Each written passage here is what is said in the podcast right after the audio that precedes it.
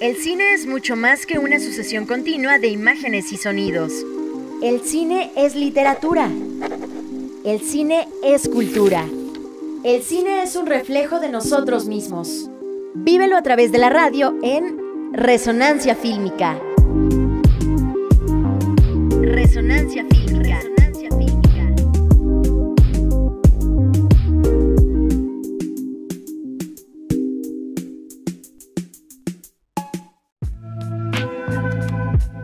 Hola, ¿qué tal? Muy buenas tardes a todas y a todos. Ya están en Resonancia Fílmica. Acompáñenos en una tarde más de cine en esta frecuencia del 91.1. Les recordamos que la producción de este programa corre a cargo de Nancy Vite y en los controles técnicos nos acompaña Israel Gómez y Carlos Guerrero. Yo soy Benjamín Romero, quien con mucho gusto los saludo en esta tarde de viernes, ya 5 de febrero. Los invito a permanecer en la sintonía del 91.1 de su FM y conocer de toda la barra programática que esta estación universitaria tiene preparada día con día para todos ustedes. Síganos también en nuestras redes sociales, nos encuentran como Radio UAEH Tulancingo 91.1 y así ayudarnos a crear un vínculo directo de comunicación entre usted y nosotros. Y si no se encuentra en nuestro bello Tulancingo, no se preocupe, búsquenos en nuestra sintonía en línea, nos encuentra en www.uaeh.edu.mx diagonal Tulancingo Radio. Y así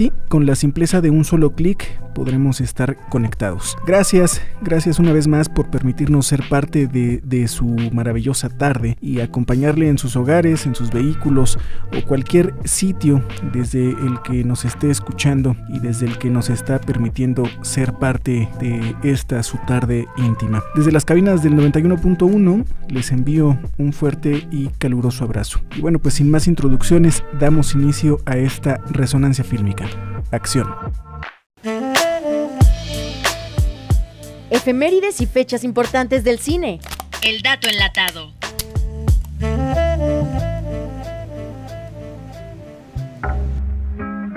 Un día como hoy, pero del año de 1914, nace la actriz y cantante francesa Manolita Zabal, madre del también actor Manuel Zabal. Ella inicia su carrera interpretando la ópera Marina y llega a México en el año de 1938, donde figura en la llamada época de oro de nuestro cine nacional. Ya al llegar la década de los años 50, decae su carrera en el cine, a la que solo volvería en contadas ocasiones, sobresaliendo su participación al lado de Mario Moreno Cantinflas en El Ministro y yo de 1976. Su última cinta sería La Guerra de los Pasteles del año 79, dirigida por René Cardona, y pues se consolida como intérprete lírica, concertista y productora de, de espectáculos de zarzuela. Interviene en telenovelas como El abuelo y yo, Muchachitas y Un mundo de juguete. Un vistazo a la propuesta cinematográfica hecha en nuestro país. Secuencia mexicana. Que el país está de la chingada, que no hay gasolina. No, lo único que hacen es esconderla para luego darla más cara. Así que no te engañes, morrito. Lo que nosotros hacemos es un trabajo honrado. Aquí te puede ir muy bien. Puedes ganar un buen varo. Y el día de hoy quiero recomendarles la película Huachicolero de Edgar Nito.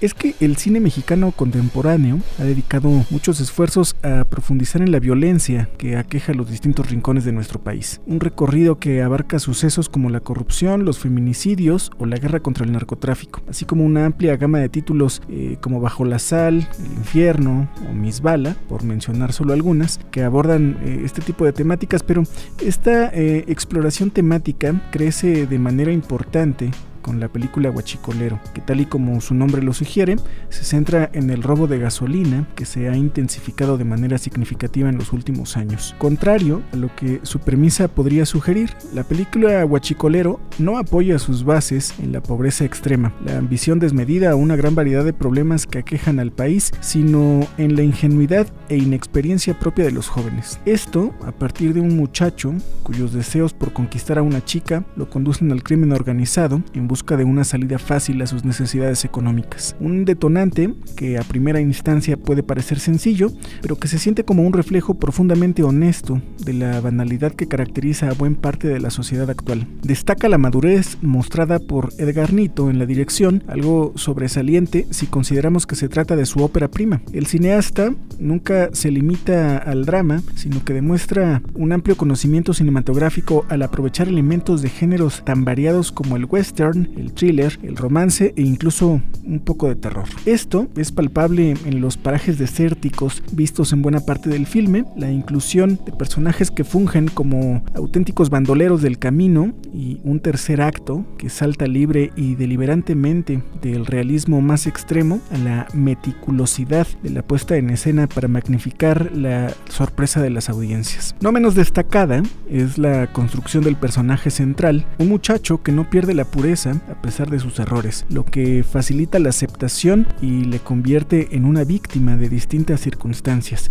la presión social, las necesidades económicas, el crimen organizado e incluso la inoperancia de los políticos. Todo esto magnificado por el estupendo trabajo del debutante Eduardo Banda, quien demuestra una enorme naturalidad hasta en los momentos de mayor exigencia histriónica. Estos tropiezos alejan a Guachicolero de la perfección, pero no le impiden ser una película sobresaliente en muchos aspectos. Sus valores fílmicos, sus intereses narrativos, así como su capacidad para reiterar que el cine es un vehículo ideal para plasmar los distintos problemas que aquejan al país y al mundo entero. Sin duda, Guachicolero es una de las películas altamente recomendadas y pues como lo mencionaba al principio, una película que, no nos lleva al lugar común eh, o, a la premisa fácil de un muchacho que vive en pobreza extrema y lo cual lo lleva a tomar este tipo de decisiones. Huachicolero está ya disponible en la plataforma de Prime Video de Amazon.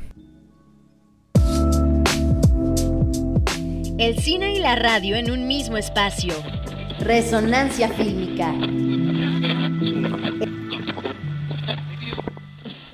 Y en el soundtrack de la semana vamos a escuchar parte de la música utilizada en la película ganadora al Oscar del 2019, Green Book, dirigida por Peter Farrelly. Esta entrañable historia que hace una crítica al racismo estadounidense hacia los negros en el siglo pasado. Esto es A Letter from My Baby de Timmy Shawn. Atmósfera.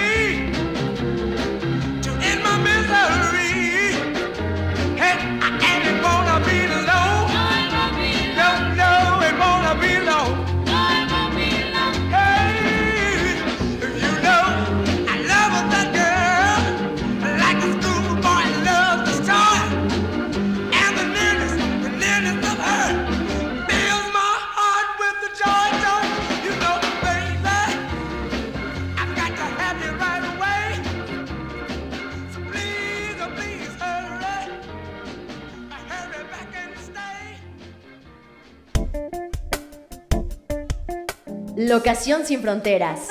Hablemos de cine internacional.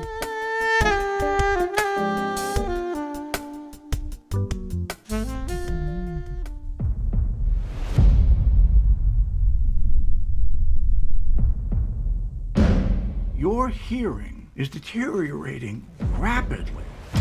We'll come back. Till then, Lou, we just keep going, okay? No.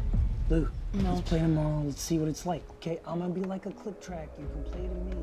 Y en la recomendación internacional de esta tarde, quiero platicarles acerca de Sound of Metal, dirigida por Darius Marder. La vida de un músico atormentado, física o psicológicamente, nos ha dejado grandes películas a lo largo de los años. Todas las versiones de Ha nacido una estrella, Love and Mercy o Control, por poner unos ejemplos, tocaban la fibra desde las vidas de artistas musicales ficticios y reales. Pero ahora llega el turno de Sound of Metal, una apuesta de los estudios Amazon que aunque lo parezca, no juega en la liga de las películas antes mencionadas. Y es que esta película de Darius Marder, su ópera prima de ficción, cuenta una historia alejada de la escena musical, lejos de títulos como A propósito de Lewin Davis o el exitoso debut de la directora Bradley Cooper, Sound of Metal es una historia eh, de aceptación más cercana a títulos como Intocable o Campeones, películas de esas que se pueden publicitar de manera perezosa, con eso de número uno en tal país o la película más vista, pero a pesar de tener al menos en estos dos casos valores reales que destacar. Para empezar, en Sound of Metal tenemos un par de personajes genéricos, dos clichés rodeados de circunstancias dadas, casi como el problema del protagonista. No los conocemos, solo sabemos que manejan su rutina a través de montajes tan trillados como ellos mismos. Nunca se queda claro parte del éxito o la popularidad en la que se mueven. Sin embargo, el nivel de su vida sedentaria en realidad deja muy claro que al menos uno de los dos es hijo de papá, lo más rockero y real que verás en esta película. Rubén y Lowe forman un dúo de rock en plena gira alrededor de los Estados Unidos. Todo parece ir muy bien hasta que una noche el baterista recibe la noticia de que pronto quedará sordo. Angustiado y enfrentándose a sus viejos demonios, Rubén tendrá que tomar una decisión que cambiará su vida para siempre. Sí, esto es como el esquema básico. Eh, sin embargo, el ABC del drama de superación, el problema es que Rhys Ahmed y Olivia Cook no tienen ningún peso en la trama que avanza a ritmo de golpe en realidad la música poco importa en esta película, pocas veces una película sobre músicos ha empezado con una canción tan poco memorable, eh, el protagonista podría trabajar en una fábrica y estar expuesto a un riesgo similar de perder la capacidad auditiva a esa edad, sin embargo seas músico o pastelero es un problema que detonaría todo un drama. Sin embargo, como drama ambientado en la escena musical, no tiene más potencia que como historia de joven rehabilitado. Esto porque él lo dice así, no porque lo veamos o podamos entenderlo, tropieza con una u otra piedra en el camino. En la película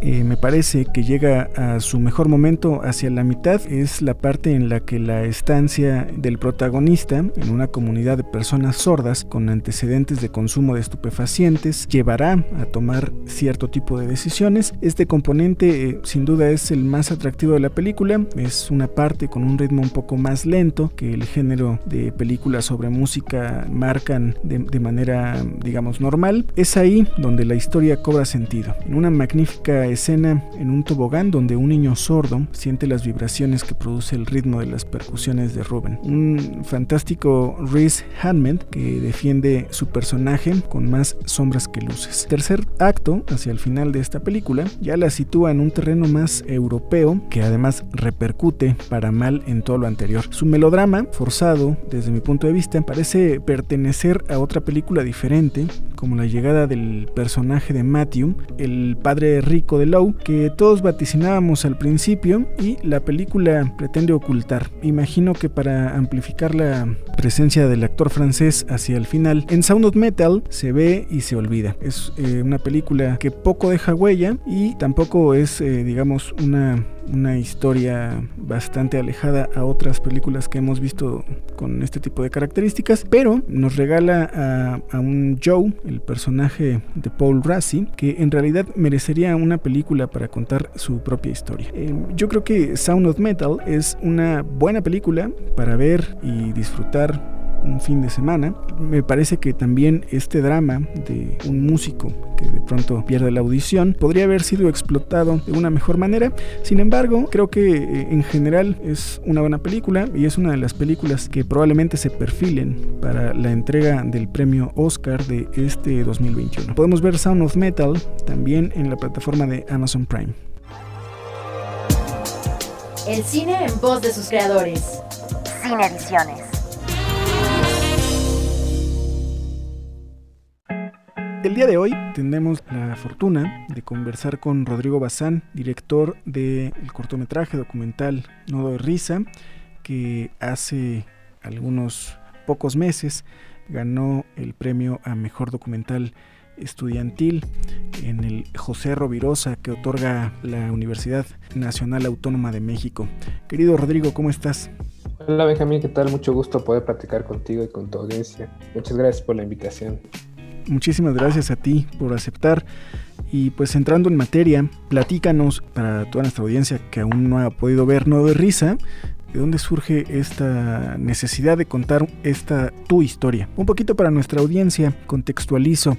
No doy risa es la historia autonarrativa del director, es decir, Rodrigo, donde él logra transgredir esta propia barrera suya de ser una persona un tanto retraída y lo hace a través de tomar un curso de stand-up comedy. Bueno, pues termina con una presentación, con un show, pero bueno, en medio de todo esto vemos un montón de otras cosas que suceden de forma personal. Entonces, Rodrigo, platícanos un poquito de dónde nace esta necesidad tuya por contar tu historia. Sabes, yo creo que el cine en general el quehacer cinematográfico tiene que ver en primera instancia con un proceso de transformación personal. Creo que cuando empieza uno un proyecto debe haber algo del realizador que está puesto en juego, ya sea que estás vulnerable ante un nuevo suceso, que estás fuera de tu zona de confort.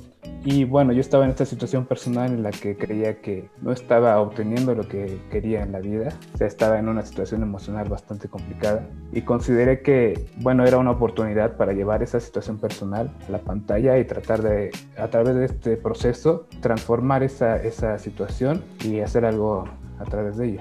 ¿Cómo fue para ti, no? Porque me parece como justo este doble reto. Por un lado, parece que evidentemente logras ponerte en juego directamente en esta historia, pero ¿cómo fue para ti este doble reto de no solo ponerte como el personaje principal, sino en un segundo momento en la parte de exhibición, que otros vieran esa parte, llamémosle vulnerable tuya? Sí, exacto. Yo creo que es algo que me interesaba mucho de este proyecto, esta capacidad de esta doble exposición. En primero, esta elaboración, como habías comentado ya, de, esta rutina de, de comedia stand-up, presentarla ante un público, el esperar si da risa o no da risa lo que uno hace, y a la vez esta exposición a través de la cámara de esos momentos de duda, de esos momentos de reflexión. Yo creo que es ahí donde nace ese proceso de transformación, porque funciona de varias formas en tanto que estás en relación directa con el mundo y cómo interactúas con las personas a las que estás expuesto y cómo te ves a ti mismo, cómo ves a ti mismo, cómo pasas por ese proceso y a través de esa especie como de separación de ese proceso personal logras obtener mejor información y de alguna manera hace que entiendas mejor lo que estás pasando y así lo asimiles mejor y lo aceptes de manera más, más natural. Como un proceso catártico. Exactamente, es un proceso catártico. Ahora te conozco, me parece que de pronto eres una persona muy seria y verte en pantalla con esta otra parte tuya, esta forma de, pues, de entretenimiento popular hoy en día que es el stand-up comedy. Y me parece desde el principio muy gracioso el título que decides, no doy risa y, y sí da risa, ¿no? ¿Por qué? ¿Por qué no doy risa? Pues mira, primero nacía como de esta inseguridad de que al no estar tan habituado a la comedia, al ser mi primer acercamiento directo a la comedia, no sabía muy bien qué era lo que podía dar risa y qué era lo que no podía dar risa. Y pues este es un título un tanto irónico en el sentido de que muestra ahí en ese título esa inseguridad. O sea, yo me asumo como que no doy risa y a pesar de ello voy y me enfrento a ese, a ese reto. Rodrigo, ¿dónde nuestra audiencia puede ver No doy risa. Sabemos que ahora estás todavía en tu proceso de festivales, pero efectivamente, a propósito de esto, muchos festivales están teniendo funciones en línea. Para todos los que nos escuchen y que les esté llamando la atención esta charla y quieran verte en No doy risa, ¿dónde pueden verla? Ahorita nos vamos enterando que fuimos aceptados en el festival de 24 horas por segundo, un festival de comedia en México. Aún no tenemos claras la dinámica, me parece que va a ser un festival híbrido. Pero si quieren saber más al respecto, pueden checar la página de Facebook del documental. Pueden encontrar como Nodo Risa guion documental. Y pues ahí vamos a estar actualizando, vamos a estar poniendo información al respecto. Perfecto, Rodrigo. Pues yo creo que estaremos muy pendientes para ver las próximas fechas, que nuestra audiencia esté atenta y puedan echarle una vista a este documental que me parece a mí bastante interesante, justo por la manera en la que apuestas y te arriesgas con un proceso creativo muy personal, muy introspectivo y logras todo esto, combinarlo con un toque de humor, eh, me parece un gran cortometraje que vale muchísimo la pena ver. Y Rodrigo, bueno, pues otro punto que me gustaría tocar en esta charla es, tú sigues siendo un estudiante de cine, sigues estando ya en tal vez en los últimos semestres de la carrera de cinematografía en la ENAC, la Escuela Nacional de Artes Cinematográficas. Algo que a mí me llama mucho la atención y que me gustaría que nos platicaras es cómo es un estudiante de cine en esta época de pandemia. Pues creo que, que sí ha afectado mucho a la pandemia. Lo que voy es, cuando uno entra a estudiar cine y sobre todo en una escuela de tanto peso como es la, la ENAC, uno entra lleno de expectativas sobre lo que puede hacer o no puede hacer dentro de esa institución. Y vaya, o sea, entras con esta ilusión, por decirlo de alguna manera, de poder trabajar con personas afines a ti, que puedas hacer uso de las instalaciones, ya sabes, de manera práctica. Y el hecho de que la pandemia haya llegado a romper, de alguna manera te saca ese balance, rompe esas expectativas de cierta forma. Por supuesto que todos, o sea, yo creo que, que no solo la escuela de cine, varias disciplinas han tratado de adaptarse a estos nuevos cambios a través de estas plataformas como Zoom y etcétera. Pero yo creo que se pierde esta relación directa con las personas con las que trabajas. O sea, puedes platicar con ellas, por ejemplo, así como estamos platicando tú y yo a través de esta charla por Zoom, pero se pierde un poquito de esa interacción por estos defectos de, ya sabes, tienen que ver con el Internet, con la interacción con el dispositivo como intermediario. Pero por otro lado, yo creo que la pandemia hace algo muy importante, que es sacarnos de nuestra zona de confort de nuevo, volviendo al tema, forzándonos a buscar soluciones a partir de esas crisis. Yo creo que eso es muy importante para un cineasta y sobre todo para cuando quieres hacer un documental, porque el documental, como sabrás, es una cuestión en la que no tienes el control total de las cosas, ¿no? Estás siempre dependiendo de lo que pueda pasar. No siempre puedes estar registrando, no siempre puedes estar detrás de, la persona que estás documentando o de la situación que estás documentando, pero tienes que ver la forma de, solucionarlo, de buscar soluciones a esas que no puedes controlar. Es es como una especie de, abrazar el caos, ¿no? Y encontrar sentido a, través de todo ese caos que se genera. Y la pandemia es eso, nos saca de nuestro balance, de nuestra zona de confort, y nos obliga a buscar nuevas formas de hacer cine, nuevas formas de aprender el cine y de interactuar con la gente que lo hace. Claro, y digo, no es por demeritar otras carreras, sin embargo, me parece que pues hay unas carreras que son muy prácticas y otras que pueden ser muy teóricas, ¿no? O sea, insisto, no, no es mi intención demeritar ninguna, pero me parece que estudiar, no sé, derecho, en línea y estudiarlo presencial probablemente no genere tanta diferencia, ¿no? Pero una carrera tan práctica como es la de cine, lo que me sorprende y lo que me llama la atención es que justo esto que nos comentas, ¿no? De pronto detona el abrir aún más este espectro creativo de todos ustedes. En ese sentido, Rodrigo, platícanos, ¿en qué estás trabajando ahora? Ahora estoy desarrollando un, un documental relacionado un poco a la pandemia, un poco realidad, pero tiene que ver más con esta cuestión de, del ser humano, cómo lidia con aquello que no le puede dar, con aquello que no espera. Es decir, está siempre esta idea de que el ser humano tiene una razón en el mundo y que debe cumplir un propósito. Pero ¿qué pasa cuando se enfrenta a la realidad de que no hay tal propósito como tal o que no hay tal sentido como tal? Y eso es lo que me llama la atención de este proyecto, que tiene que ver con esta idea de que el sentido es una invención humana. Claro, me parece súper oportuno.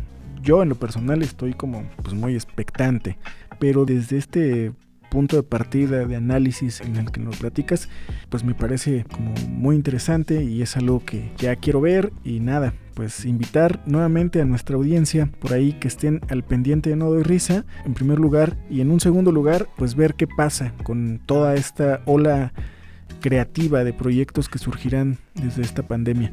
Querido Rodrigo, muchísimas gracias por darte el tiempo, por darnos el tiempo para poder tener esta breve charla. Más adelante nos sentamos otra vez justamente para platicar de, tu nuevo proyecto. No, muchas gracias a ti por la invitación, gracias por considerarlo. Gracias, Rodrigo. Y bueno, pues ya lo saben, no doy risa, pueden buscarlo en redes. para que se den cuenta que sí da risa. Gracias Rodrigo, nos vemos pronto. Gracias, nos vemos. Espectadores, creadores, aficionados y críticos del mundo cinematográfico. Resonancia fílmica. Resonancia fílmica. Y quiero agradecer a todos quienes siguen participando de nuestra dinámica auditiva. La semana pasada les compartimos un fragmento de El Gran Gatsby, esta película dirigida por Baz Luhrmann en el año del 2013. Muchísimas gracias a todos los que nos mandaron su respuesta. Y pues los dejamos ahora con este otro fragmento sonoro. Ya saben, pueden comentar en nuestras redes sociales si adivinan qué película es la que hemos elegido para ustedes.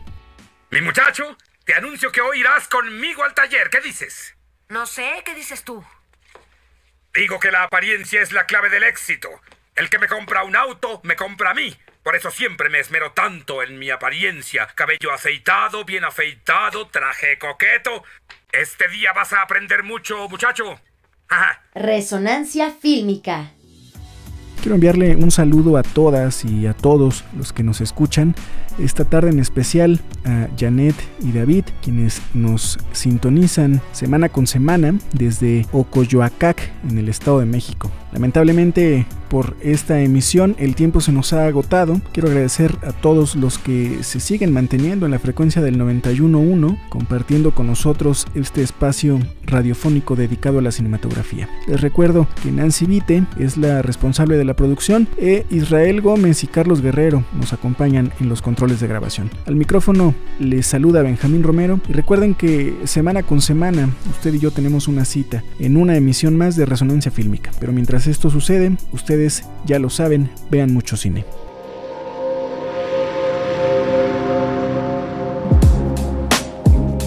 Hasta aquí terminamos este recorrido por lo más destacado del cine contemporáneo. Análisis de puestas en escena nacionales, datos, entrevistas, muestras, festivales, recomendaciones y todo un mundo por explorar en la pantalla. Resonancia fílmica.